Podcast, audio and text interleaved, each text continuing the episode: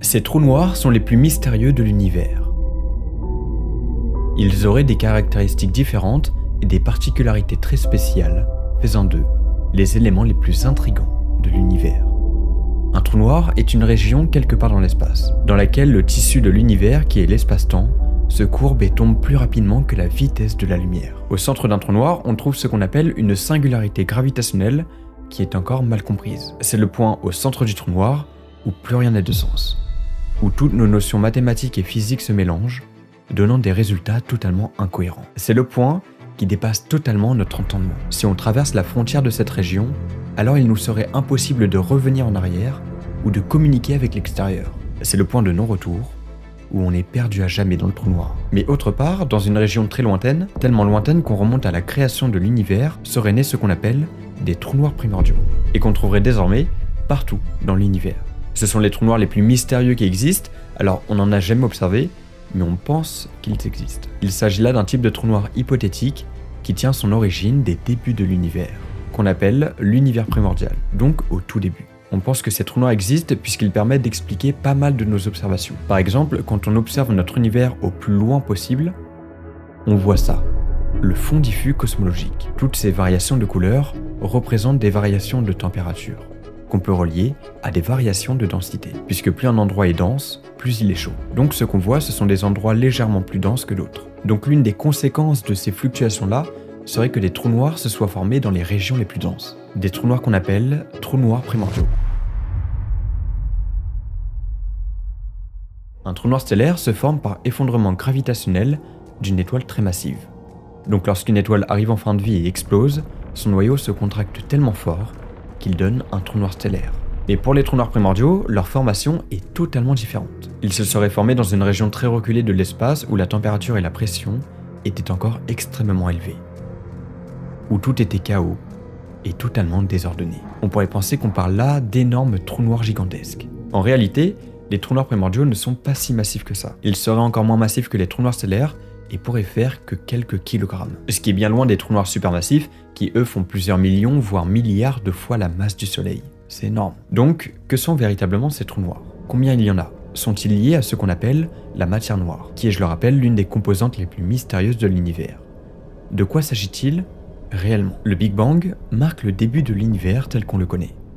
Une étape cosmique violente et soudaine qui a eu lieu il y a environ 13,8 milliards d'années. À ce moment-là, l'univers était infiniment chaud et dense. Un point qu'on considère comme la toute première singularité qui existe s'appelle la singularité primordiale. En une fraction de nanoseconde, cette singularité primordiale a subi une expansion tellement violente qu'elle a donné le Big Bang et notre univers aujourd'hui. C'est là où il a grandi, où tout s'est dilaté et étendu sur des distances gigantesques. La gravité s'est découplée des quatre grandes forces fondamentales, et les premières particules élémentaires, comme les quarks et les électrons, ont pu se former dans les premières nanosecondes. La force forte se découple et les premiers protons et neutrons apparaissent dans la minute. Pendant les 380 000 premières années, l'univers était un brouillard de plasma chaud et dense, là où les atomes d'hydrogène commençaient à se former. Une période qu'on appelle la recombinaison permet aux atomes mêmes de se créer. Et enfin, l'univers commence à briller. Depuis ce chaos sans nom où des zones étaient plus denses que d'autres, la lumière est libérée, créant un immense rayonnement qu'on observe aujourd'hui sous la forme du fond diffus cosmologique. Les variations qui subsistaient dans cet univers primordial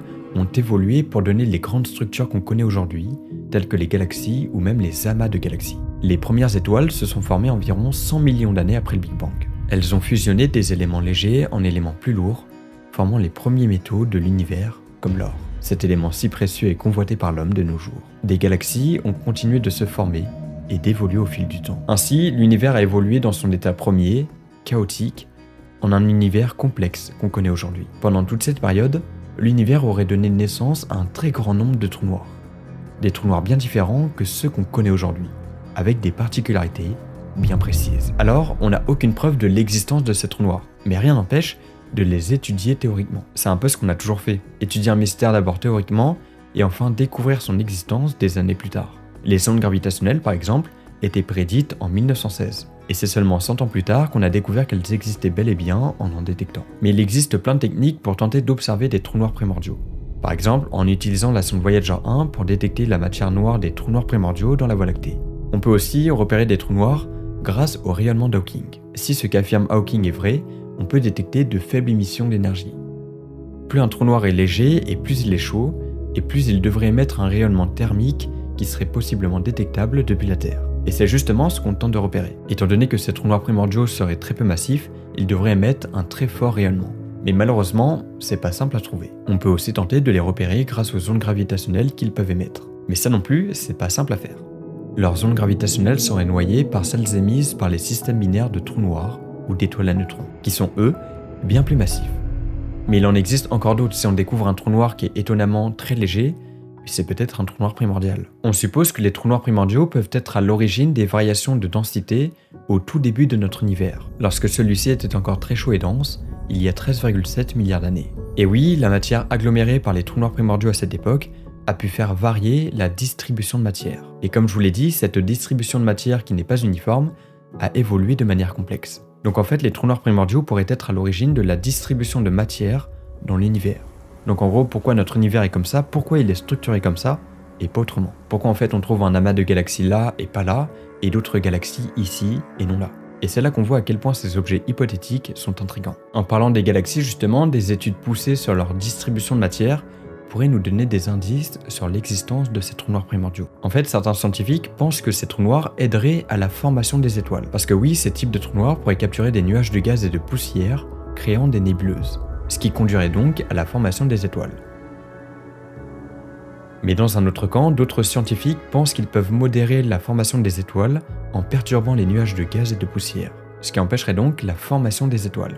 C'est contradictoire. Il y a une autre hypothèse qui dit que les trous noirs primordiaux aideraient à la formation des galaxies spirales comme la nôtre. Ce qui signifie que si on veut en observer, eh bien on devrait pointer nos télescopes vers des galaxies spirales pour avoir plus de chances d'en détecter. Mais pourquoi? Eh bien parce que les trous noirs primordiaux pourraient aider à maintenir la stabilité d'une galaxie. Si on dézoome un peu dans notre univers, on pense que ces trous noirs pourraient influencer la formation et l'évolution des amas de galaxies. Un amas de galaxies, c'est un regroupement de galaxies liées gravitationnellement, comme notre galaxie se situe dans un regroupement de plusieurs autres galaxies, celui qu'on nomme le groupe local. Ces objets astrophysiques sont beaucoup étudiés dans la cosmologie puisqu'ils recèlent plein de mystères. Les études des amas de galaxies pourraient fournir des indices sur leur présence, puisqu'ils pourraient aussi contribuer à leur formation. Mais les scientifiques voient même encore plus grand, en supposant que ces trous noirs seraient à l'origine des superamas, qui sont là des regroupements d'amas de galaxies. Par exemple, la Voie lactée se situe dans le groupe local qui lui-même se situe dans le superamas de l'Aniakea. Et donc les trous noirs primordiaux pourraient être eux-mêmes les auteurs de ces superamas-là. Et donc par effet boule de neige, expliquer pourquoi nous sommes là. Comme je vous l'ai dit, au début de l'univers, tout était chaud et dense. Les quatre forces fondamentales se sont séparées et dès les premières secondes, on a deux grandes hypothèses pouvant expliquer l'apparition des trous noirs primordiaux. La première, c'est la théorie des fluctuations primordiales. Cette théorie spéculative nous dit qu'au cours des premières secondes de l'univers, l'espace-temps était très instable. Pour ceux qui ne savent pas ce qu'est l'espace-temps, je vous laisse aller voir ma dernière vidéo, un big documentaire, il est vraiment cool. Pendant cette période, il y avait de grandes variations de température, de densité de matière et d'énergie. Ces fluctuations étaient causées par des perturbations dans l'espace-temps primordial et des différents types de contenus. Puisque la matière apparaissait, la matière noire jouait aussi de ces fameux tours. Bref, tout était agité. C'est-à-dire que l'univers était tellement dense et énergétique qu'il a créé tout seul des trous noirs. Ces trous noirs qui sont appelés aujourd'hui trous noirs primordiaux. Ils auraient donc subsisté jusqu'à aujourd'hui en influençant gravitationnellement tout l'univers et en donnant la forme aux galaxies et leur distribution. Donc ce qui fait que notre univers est comme ça et pas autrement, et c'est pour moi l'hypothèse la plus probable. Mais il y en a une seconde qu'on nomme la théorie de la phase de transition. À savoir, celle-ci, c'est une théorie qui est un peu moins acceptée. Selon cette théorie, les trous noirs primordiaux se sont formés au moment de la séparation des forces fondamentales. Pendant les 10 puissance moins 43 secondes ayant suivi l'instant 0, les forces étaient unifiées, puis se sont détachées juste après. Au cours de cette transition, la gravité était plus forte qu'elle l'est aujourd'hui. Ça aurait donc permis à la matière qui était en train de se former de s'effondrer gravitationnellement à certains points, formant des trous noirs. Quoi qu'il en soit, peu importe la théorie, les trous noirs primordiaux se sont formés au tout début de notre univers. Est-ce que vous vous rendez compte On parle d'objets physiques extrêmement vieux provenant des origines de notre univers. La masse d'un trou noir primordial serait déterminée par la taille des fluctuations de densité qui ont provoqué sa formation. Ceux qui sont les moins massifs auraient une masse de l'ordre de la masse de Planck, qui est donc la masse la plus faible possible de notre univers, alors que les plus massifs pourraient possiblement avoir une masse de 100 masses solaires. Et donc ils auraient une taille comprise entre la longueur de Planck, qui est la plus petite taille de l'univers, et quelques kilomètres.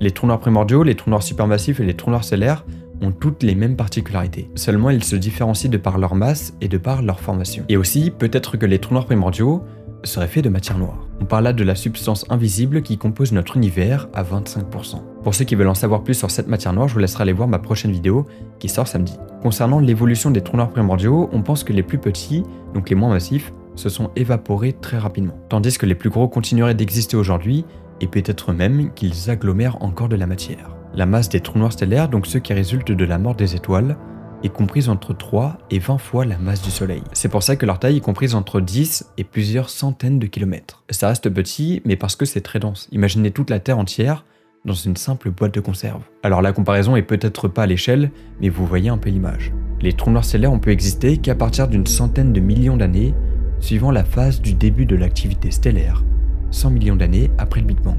Par contre, pour les trous noirs supermassifs, on ignore encore leur formation. C'est probable qu'ils se soient formés dans les premiers instants de l'univers grâce à de la matière ordinaire ou même de la matière noire. Ça c'est donc encore un sujet de recherche, mais on remarque qu'il y a une relation. Comme les trous noirs primordiaux se sont formés pendant la période de l'univers primordial, c'est pas impossible qu'ils aient pris de la masse encore et encore, jusqu'à former des trous noirs qu'on connaît actuellement, comme les trous noirs supermassifs. Donc en gros, les trous noirs supermassifs seraient des trous noirs primordiaux.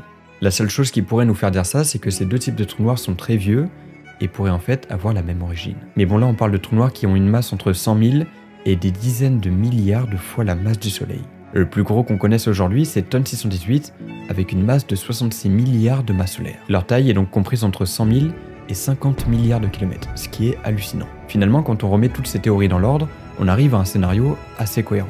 Au départ, il y avait de légères variations de densité dues à des fluctuations quantiques. Ça aurait donc créé des amas de matière plus denses que d'autres. Dans cet univers encore très jeune, si la densité de matière atteignait un certain seuil, alors la région pouvait s'effondrer gravitationnellement, formant un trou noir. Avec le temps, ils auraient pris en matière, grandi et pris de plus en plus de masse, formant donc peut-être les trous noirs supermassifs qu'on connaît aujourd'hui, qui sont au centre de toutes les galaxies. Enfin ça on n'en est pas sûr, mais on le suppose. Ça aurait donc finalement contribué à la formation des galaxies, des amas de galaxies et des superamas de galaxies, expliquant ainsi la répartition globale des galaxies dans l'univers. Alors peut-être que la matière noire a aidé à la formation de ces trous noirs. Des régions de densité très élevée ont pu naturellement se créer et ces trous noirs-là se sont formés.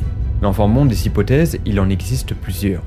Mais en vérité, peut-être qu'on n'aura jamais la réponse. Mais alors la question c'est quel est le véritable lien entre les trous noirs primordiaux et la matière noire? Pour rappel, la matière noire c'est une forme de matière hypothétique qui compose notre univers, mais qui est invisible. Ce qui signifie qu'elle n'émet pas, elle ne réfléchit rien et n'interagit avec rien de ce qui est visible.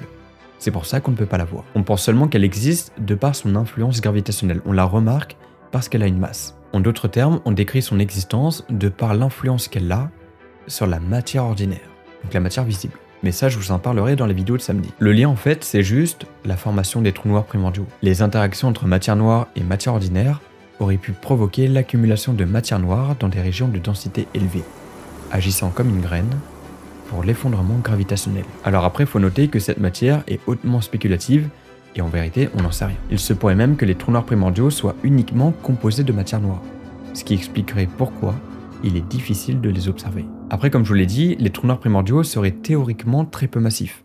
Donc grâce au rayonnement d'Hawking, ils se seraient déjà évaporés. Imaginez un trou noir d'un milliard de kilogrammes, ce qui reste très peu pour un trou noir. Eh bien, il aurait un rayonnement thermique d'environ 100 000 milliards de Kelvin. Et en comparaison, le Soleil brille à une température de 6000 Kelvin.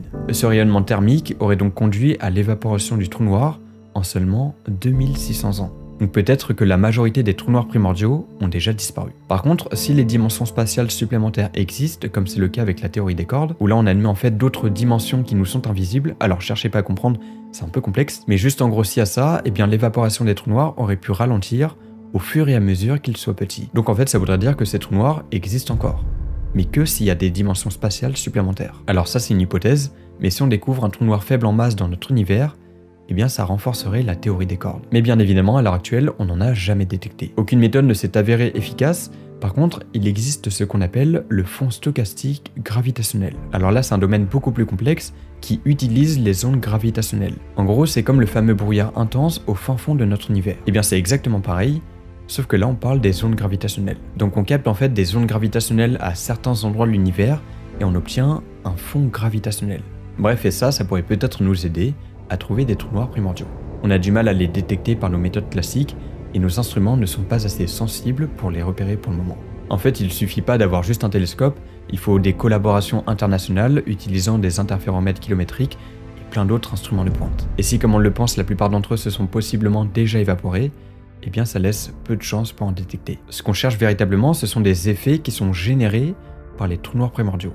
Et si on détecte ces effets-là, alors ça prouverait l'existence de ces trous noirs. Bon, l'avis sur la question des trous noirs primordiaux reste assez partagé. Certains scientifiques vont dire qu'ils existent, et d'autres au contraire vont dire qu'ils n'existent pas. On a quelques pistes, mais pas de quoi convaincre l'ensemble de la communauté scientifique. Et pourtant ces objets si mystérieux constituent un des piliers de notre univers. Qu'est-ce qu'on en sait? À l'heure actuelle, pas grand-chose. Mais peut-être que plus tard ou dans quelques années, on en apprendra beaucoup plus. Dans le cas contraire, faudra trouver un autre moyen d'expliquer ce qu'on observe aujourd'hui. C'est ce que fait la science tous les jours, remettre en cause des théories pour comprendre notre univers. Et si vous voulez comprendre ce qu'est l'espace-temps, je vous laisse aller voir cette vidéo-là. C'est un big documentaire de presque 40 minutes où je parle en fait de l'espace-temps, du lien entre l'espace et le temps. J'espère qu'en tout cas cette vidéo vous aura plu, c'était The Bye